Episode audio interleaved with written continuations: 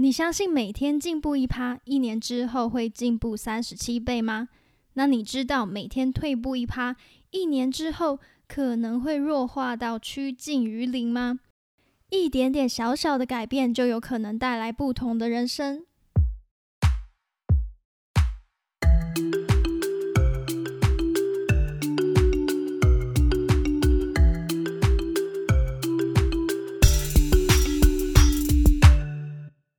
欢迎收听泰瑞说书，我是泰瑞，很久没有分享了，我要跟大家说声抱歉，因为最近工作有点忙。不过我还是有在看书，但是这些书都没有完完整整的看完全部一整本，所以也不太好意思跟大家分享。但是呢，忙也不是借口，有听众就来提醒我说很久没有分享了。那我今天呢，就来跟大家分享一下这本畅销书《原子习惯》。那我相信很多人都有读过了。这本书的作者叫做 James Clear，詹姆斯·克利尔。先来破题一下，什么是原子习惯呢？原子习惯就是指微小的改变，微不足道的那种成长，百分之一的改善。而首先呢，要来分享一下作者詹姆斯他个人的亲身经验，他到底是怎么透过原子习惯来改变了他的人生。詹姆斯从小就热爱棒球。棒球一直是他生命中的一部分，也梦想有朝一日能够成为职棒选手。但是他在高二那一年被棒球打到了脸，那颗球刚好就正中他两眼中间，导致他鼻梁断裂，脸部六处骨折，然后还有一颗眼球掉出来，听起来就是非常的严重。那在接下来的几个月的时间里，他的生命好像按下了暂停键。虽然决心不被伤痛打败，但是有好几次也都陷入了忧郁，几乎都是撑不下去的状态。而热爱棒球的他，一年之后重新站回棒球场。不过，重拾棒球的整个过程并不是非常的顺利。球季才刚开始，他就直接被高三的校队踢出去了。他只能去跟高二的学弟妹打。虽然他之后又重回了校队，但是也极少上场。而他的转捩点是在受伤之后的两年，也就是在他上大学的时候，他进入了棒球队，然后很认真的在过生活。当他的同学都在熬夜打电动的时候，他培养了早睡早起的睡眠习惯；而在杂乱的宿舍当中，他也坚持保持房间的整洁。而这些微小的习惯让他有掌握生命的这种感觉。那因为有这种感觉，他的自信也慢慢的越来越多。同时呢，他也改善了他的读书习惯，还有培养每周重训的习惯。这些小小的习惯呢，都慢慢慢慢的累积起来，最后造就了一个他从来都没有想过的成果。大二那一年，他获得了投手先发的位置；而在大三那一年，他被票选为队长，后来还被选为他就读的那所大学的最佳男运动员。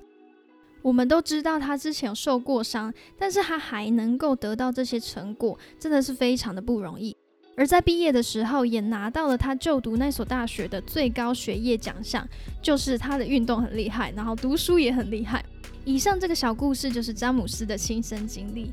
也许你听这些微小的改变，这些小习惯根本就不足以达成你的梦想，但是它的核心就在于说，只要你愿意坚持，一开始看似微不足道的改变，最后会像复利效应一样，利滚利，滚出你无法想象的成果。而这本书也强调一个核心的价值：从零到一百的成功，其实不存在一个决定性的胜利，不存在一个决定性的时刻，而是由许多微小的胜利所组成。这边微小的胜利呢，就是指你每天的那些微小的习惯。所以，就从现在开始，我们开始检视一下生活中的小习惯，多一点微小的正向改变。这本书就是在讲良好习惯的养成，主要是在探讨人类不变的部分。我们通常呢会改变一些我们的思维，但是呢最基本、最基本的行为，最不用思考的那一些习惯，像是我们早上起来都不用特别的思考，就会去刷牙洗脸，这是我们大家都有的生活习惯。那另外我们要培养的这些习惯呢，就是我们要怎么在现有的生活形态中寻求百分之一的改善。透过这些改善，塑造出更美好的自己。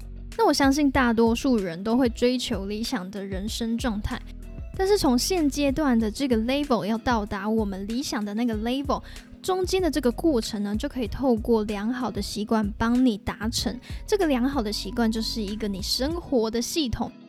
如果打造一个良好的习惯系统，就比较有可能达到你理想的生活状态。把时间拉长一点来观察好了，好习惯跟坏习惯其实就造就了天壤之别的结果。不过我们虽然这么说，我们大家都要培养好习惯嘛，大家都这样说。不过我们在日常生活中想要体会这个概念，真的不太容易，因为这些微小的改变很容易就被忽视了。当下呢，看起来就是无关紧要。现在存一点钱，一样不是百万富翁啊！连续上健身房一个礼拜，一样也不会变成那一些小哥哥小姐姐。那今天晚上我读英文一个小时，一样也无法说得很流利啊！起初呢，我们都会兴致勃勃的先做出一点改变，但是呢，成果总是来的不够快，于是呢，我们呢又很容易的回归到原本的生活模式。就是哦，我一开始呢，我兴致勃勃的做了三天、五天、一个礼拜，那下个礼拜可能又打回原形了。而在这本书里面有一个让我非常印象深刻的举例，他说习惯改变所造成的影响，就像是飞机路线的调整。假如从洛杉矶要飞到纽约，如果把飞机的航向往南调整三点五度，那飞机就无法到达纽约，而是会降落在华盛顿特区。区区的三点五度所产生的结果就完全不一样。我们在起飞的时候都难以察觉，但是我们将距离、将时间放长、放大、拉远来看，才发现，哇，这个结果居然差了好几百里。同样的呢？我们日常微小的生活习惯，也能够将你的人生引领到不同的目的地。重点不是说你现在到底成不成功，而是说你的习惯有没有把你放在通往成功的道路上。我们之前有提到说，过去的行为造就了现在的这个结果。那这本书也提到了相同的概念。现在你的财产是你财务习惯所造成的结果。现在你的体重是你饮食习惯或者是运动习惯所造成的结果。那你的知识呢？是你学习习惯所造成的结果。现在堆在你房间的那些杂物，是你整理习惯所造就的结果。也就是说，做什么就会得到什么。那这本书更精辟的诠释习惯这个行为，习惯就是重复什么就会得到什么。这一本书除了告诉你习惯的重要性之外，它还告诉你怎么去培养习惯。不过，我们首先要先来了解一下习惯有分四个阶段：提示、渴望、回应跟奖赏。这个四个阶段呢，可以举例一下哦，像是提示，手机震动了一下，这是一个提示。我发现手机震动了一下，那这时候呢，我出现了渴望，我想要知道，诶，震了一下是谁密我啊？这个我们就出现了渴望。那渴望之后呢，我们就要做一个回应。这个回应呢，就是拿起手机来查看一下这个讯息。最后的奖赏呢，就是满足了我想要知道谁密我的这个渴望。所以这时候呢，这个提示提示就是手机震了一下，那就跟我拿手机这个动作，这个回应提示跟回应就串联在一起了。好，再来我们来看一下第二个举例，习惯的四个阶段：提示、渴望、回应、奖赏。好，提示来喽，我们在工作中遇到了瓶颈。好，这时候就出现了渴望哦，我觉得压力好大哦，好想舒压一下哦。我想要舒压这个欲望呢，就发生了回应这个动作。我开始拿起了手机，打开我的 IG，开始打开我的 FB，开始滑社群媒体。那这个呢，就是回应的动作。那我做了这个回应的动作呢，我就满足了这个我之前的渴望。我之前渴望就是压力好大，我想要舒压，因为我在工作中遇到了一些瓶颈。那我满足了这些渴望，那这时候工作中的瓶颈就跟华社群媒体这件事情串联在一起了。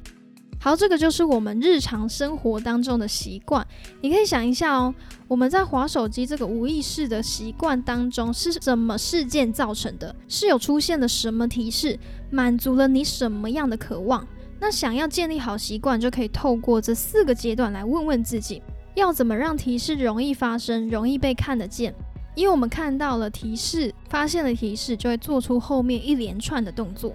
好，第二个呢，我们要问的问题呢，就是。要怎么让这个习惯更有吸引力？我们要渴望它，我们要有想要去做的这个欲望。要怎么让这个习惯有吸引力呢？好，这个可以想一下。第三个呢，就是要怎么让这个习惯、这个行动轻而易举，它很容易就可以达成的。好，第四个呢，就是要怎么让自己感到满足。我做了这件事情，可以满足我什么样的渴望？那这四个阶段呢，詹姆斯他又衍生出他培养习惯的四个法则。第一个法则呢，就是围绕在这个四个阶段的提示上面。这个提示呢，我们要把这个习惯呢，让它显而易见。那我们在执行这些习惯之前呢，我们要先察觉，察觉我们现有的习惯。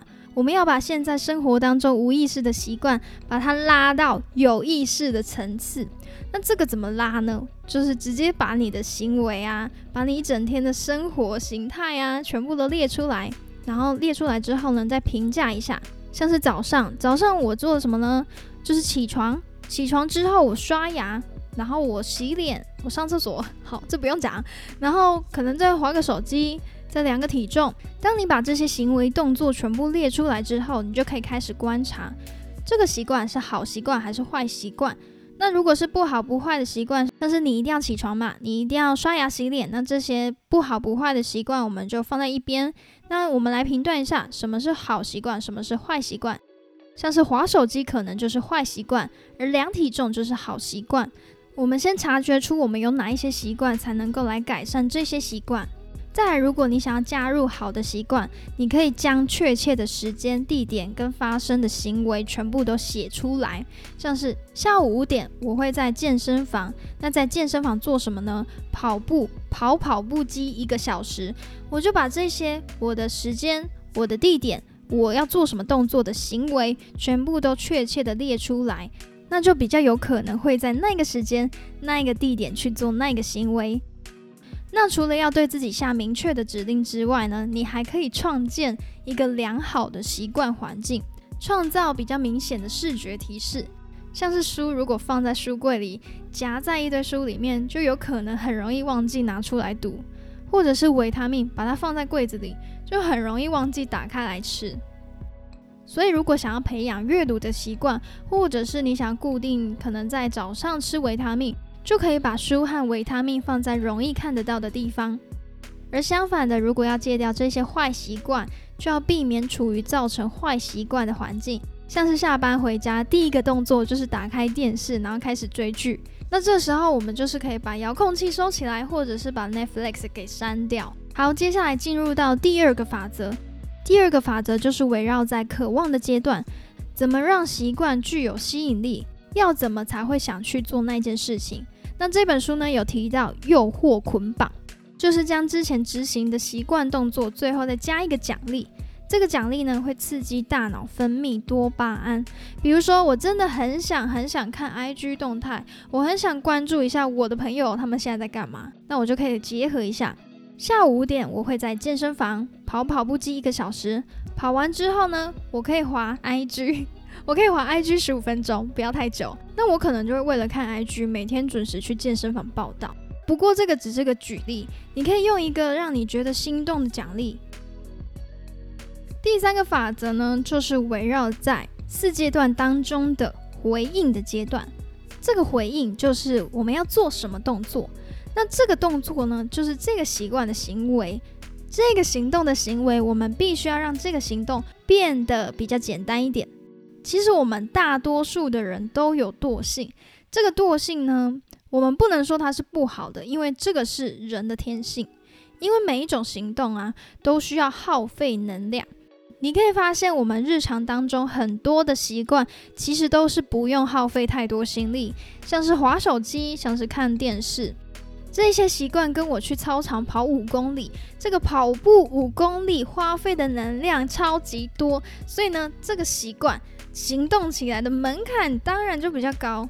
那如果能让这些行动更容易一点，我们是不是可以更容易的培养起这些好习惯？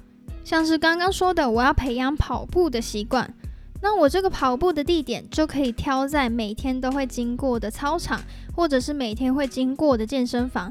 直接把这个地点融入在我生活原本的动线，或者是从小地方开始做起。跑步五公里是我的目标，但是在一开始的时候，我们可以将行动缩短为两分钟。应用这个两分钟法则，跑步五公里，我就先把它改成先踏上跑步机再说。或者是我想要培养阅读的习惯，原本是每天睡前阅读这个习惯，改成每天睡前读一页，读一页就好，不多，先读一页就好。我们尽可能的先让习惯先开始。有时候我们在培养习惯的前三天，都会兴致盎然的做好做满。然后等到一个礼拜之后，就会不了了之。所以其实，在培养习惯的这条路上，慢慢来其实会比较快。我们就先从简单的开始做起。好，最后的一个法则就是奖赏啦，就是你要有一个奖励，让这个行动、这个习惯有一个奖励，那你大脑呢就会想要再去从事一次那一个习惯。当我们完成行动的时候呢，如果可以建立一个奖励机制，我们就会不知不觉的开始享受这个行动。要让这项行为有成功的感受，增加下一次重复这个行为的可能性。不断不断的重复之后呢，就会养成这个好习惯。好，以上就是四步骤建立好习惯。根据这四个法则，就可以一步一步的建立起你的好习惯。《原子习惯》这本书蛮有系统性的，整体来说都蛮好阅读，而且在每一个章节后面，它都会有一个重点的整理。所以如果你不想看那么多文字的话，可以直接先看那些重点整理，可以直接偷懒一下。但是如果你想更深入的去探讨一下作者里面的核心思想的话，因为他会举很多的例子，或者是他会告诉你这个步骤怎么去操作。它里面都会有表格范例让你参考，所以这本书其实它也算是一种培养习惯的工具书，可以这么说。所以如果你想要培养好习惯的话，还蛮推荐这一本书的。那我们今天的分享就到这边喽，欢迎订阅我的 Podcast，我们下次再见，拜拜。